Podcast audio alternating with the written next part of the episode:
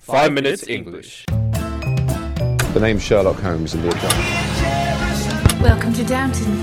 Never five minutes. Season Three，我们的微信公众账号已经开通了，我们在微信里会有我跟美女 Vivian 一起主持的 Sunrise on Five Minutes 的节目，每天讲一个英语方面的知识点，听力、短语、语法、阅读，利用你刷牙、洗脸、拉便便的时间，积累丰富的英语知识，提高英语能力。那怎么找到我们呢？在微信里搜索“每日五分钟英语”，那个黄色背景的爆炸头就是我们了。 Hi everyone, 大家好， and I'm Yellow Background Jerry. 我是爆炸头 Alex，我们在悉尼为大家广播，欢迎大家收听五分钟英语。 And I'm broadcasting from Sydney. Well, I'm not actually, but. And welcome to season 3 of the 5 Minutes English Show. 今天呢，在我们的微信公众号里回复 three one zero one 就可以看到今天的稿子了。Jerry， What? 跟你说件事儿， What? 先借我点钱行吗？借个一百万吧。 No, Sibs. One billion, No. why not？ 100万是1 million 好吗？不是1 billion. 哦、o n e billion 是十个亿了， 一下子把 Jerry 给劫破产了。他妈的，我没那么多钱好吗？我八辈子都估计挣不到那么多钱。Why do you need so much money, Woolix?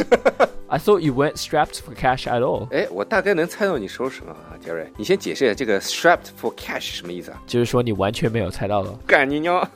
to be strapped for cash simply means that you're short of money. Mm. You asked me to lend you some money, so it was reasonable for me to assume that you are strapped for cash. 这个 strap 就是呃紧紧捆扎的这个意思。 Yes. 是吧？所以 strap for cash 就是手头很拮据，没有足够的现金， Yes. 这算是一个一点 Strapped for cash? No, I think it's just an expression. For example, Tom is always strapped for cash because his wife is the one who holds the purse strings.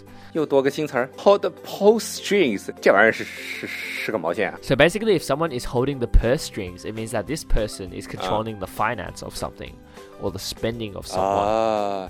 啊、m i n i s t e r of Financial Minister of Finance, please. 啊、m i n i s t e r of Finance， Yes. So basically, they hold the money. They control the money, basically. 哦、to hold the purse strings 就是掌握财政的权利，就是一切财，反正就是钱都掌握在他他的手里，就是这个意思，对吧 Yeah, basically. So what's the reason for being strapped for cash, Willix? 我忘带钱包了，所以得问你借个一百万。你钱包还会有一百万，哥哥。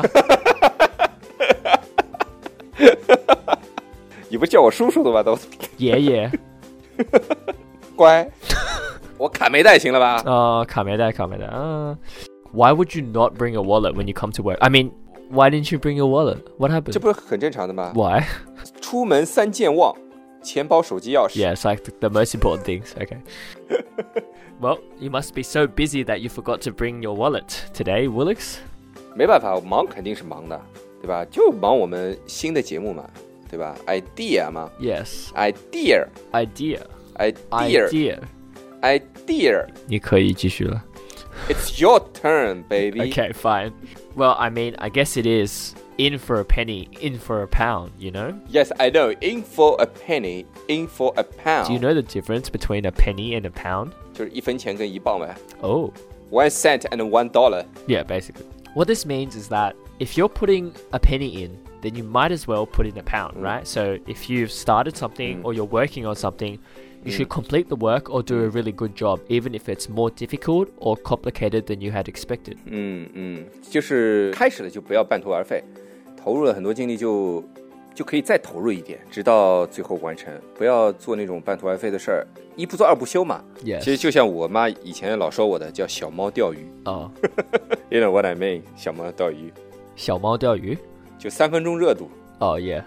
So, in other words, if you're putting a lot of money or effort into something and you're willing to take Hmm. the risk, then you should see it through, you know? Finish the job Hmm, or finish the work. So, for example, Lily, where did Lily come from? For example, Woolix. I don't know 。 Hmm. For example, Woolix has spent hours and hours for his recording session. It's in for a penny, in for a pound. Hmm. He is very determined to do a good job. 啊，就是要做的最好，就要拼命去做嘛，就不断的投入，对吧？ I mean, Hmm. of course, you should always do your best, but just be careful not to cash in your chips. 诶，这听起来好像有点不太对头吧？ You're absolutely Ah. right because cashing in your chips means you're leaving the game or you're going to die. 啊、就是勾带 Go there, yeah.